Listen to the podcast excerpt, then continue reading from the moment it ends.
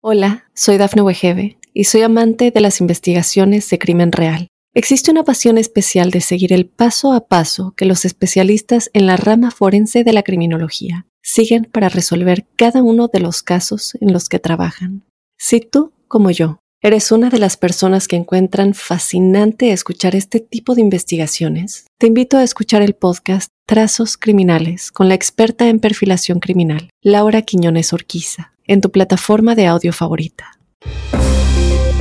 Hola, ¿qué tal amigos de Tu Mundo Hoy? Hoy es viernes 12 de enero del año 2024 y aquí te dejo los titulares más importantes hasta el momento. Cientos de vuelos cancelados por tormenta invernal. Nueva York ofrece pago por acoger a inmigrantes en hogares privados.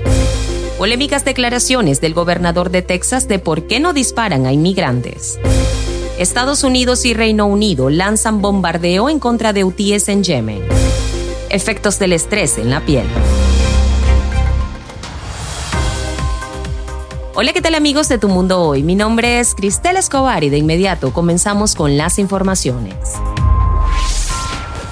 Centenares de vuelos fueron cancelados o sufrieron retrasos en partes del sur y del medio oeste de los Estados Unidos debido a la llegada de un nuevo sistema de tormentas de alto impacto que también amenaza a la costa oeste con nevadas de récord. En la mañana de este viernes eran más de 1.600 los vuelos cancelados en Chicago, siendo este considerado como el aeropuerto más afectado, cifra que busca superar la obtenida el día de ayer en la cual más de 5.300 vuelos en Estados Unidos experimentaron retrasos mientras que 556 fueron cancelados. El Servicio Meteorológico Nacional advirtió este viernes que el sistema de tormentas de gran envergadura traerá de todo desde vientos helados potencialmente mortales en Dakota del Sur hasta la posibilidad de tornados en el sur. La agencia explicó en un boletín que se trata de un patrón extremadamente activo, compuesto por un par de sistemas de tormentas que atravesarán el país durante todo este fin de semana. En la zona de Chicago, que podría haber más de medio pie de nieve para el sábado, los defensores de derechos humanos se preocuparon por la creciente población de migrantes enviados desde la frontera entre Estados Unidos y México. Cientos de ellos se alojan en ocho autobuses térmicos aparcados para evitar dormir a la intemperie mientras esperan espacio en los refugios municipales.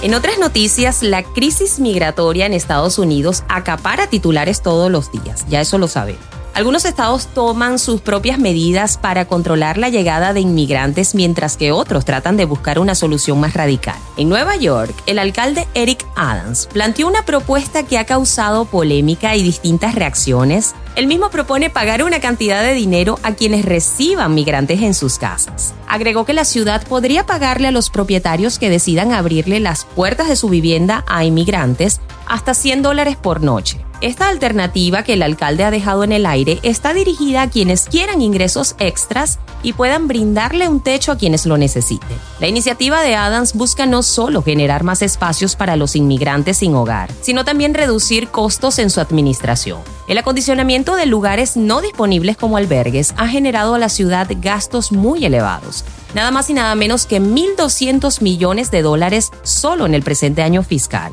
La propuesta de albergar a inmigrantes en casas de Nueva York no fue bien recibida por los residentes del estado. Al contrario, ha generado todo un polémico debate en la opinión pública. Ahora, a título personal, quiero dejarle esta pregunta en el aire a toda nuestra audiencia. ¿Sería usted capaz de aceptar esta propuesta?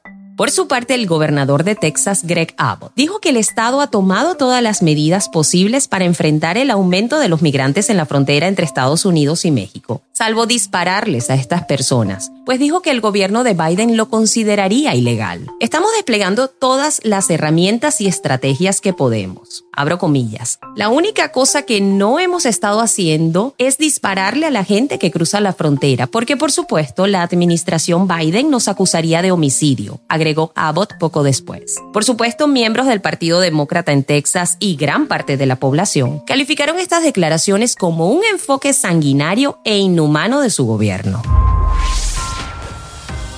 En otras informaciones, Estados Unidos y Reino Unido lanzaron ataques aéreos contra objetivos de los rebeldes hutíes en Yemen, intensificando el conflicto con el grupo que responde a Irán en respuesta a una serie de ataques que han interrumpido la navegación comercial en el Mar Rojo. El episodio fue confirmado por el presidente Joe Biden momentos más tarde e informó que la maniobra exitosa contó con el respaldo de 10 países y que es una muestra de que no se tolerarán más ofensivas de los rebeldes.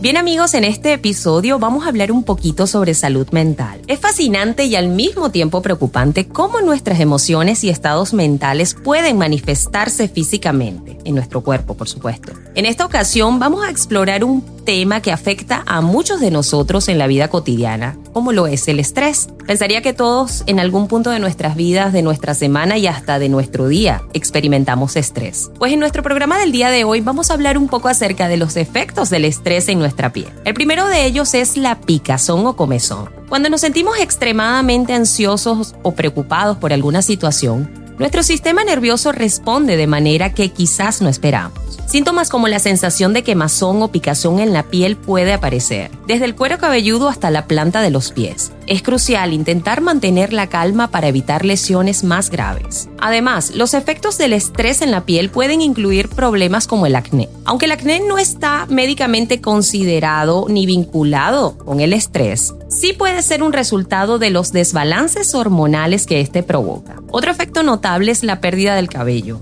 En casos de ansiedad generalizada, algunas personas experimentan picazón en el cuero cabelludo y en situaciones más severas adelgazamiento y pérdida del cabello. Pero esto no termina aquí. La psoriasis también puede ser un efecto del estrés en la piel. Este padecimiento se caracteriza por una sensación de picazón y la aparición de parches escamosos, especialmente en rodillas, codos, torso y cuero cabelludo, además de que puede causar dolor en algunas personas. Es un recordatorio poderoso en base a todas y muchas otras razones lo importante que es cuidar nuestra salud mental, ya que tiene un impacto directo en nuestra salud física y por supuesto en nuestro entorno.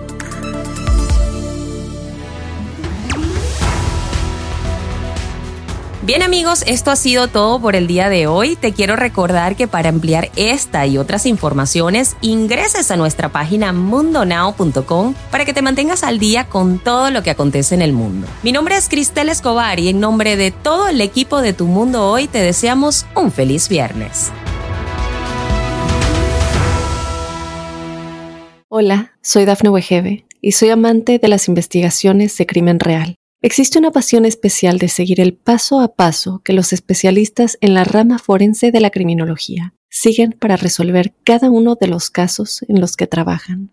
Si tú, como yo, eres una de las personas que encuentran fascinante escuchar este tipo de investigaciones, te invito a escuchar el podcast Trazos Criminales con la experta en perfilación criminal, Laura Quiñones Orquiza, en tu plataforma de audio favorita.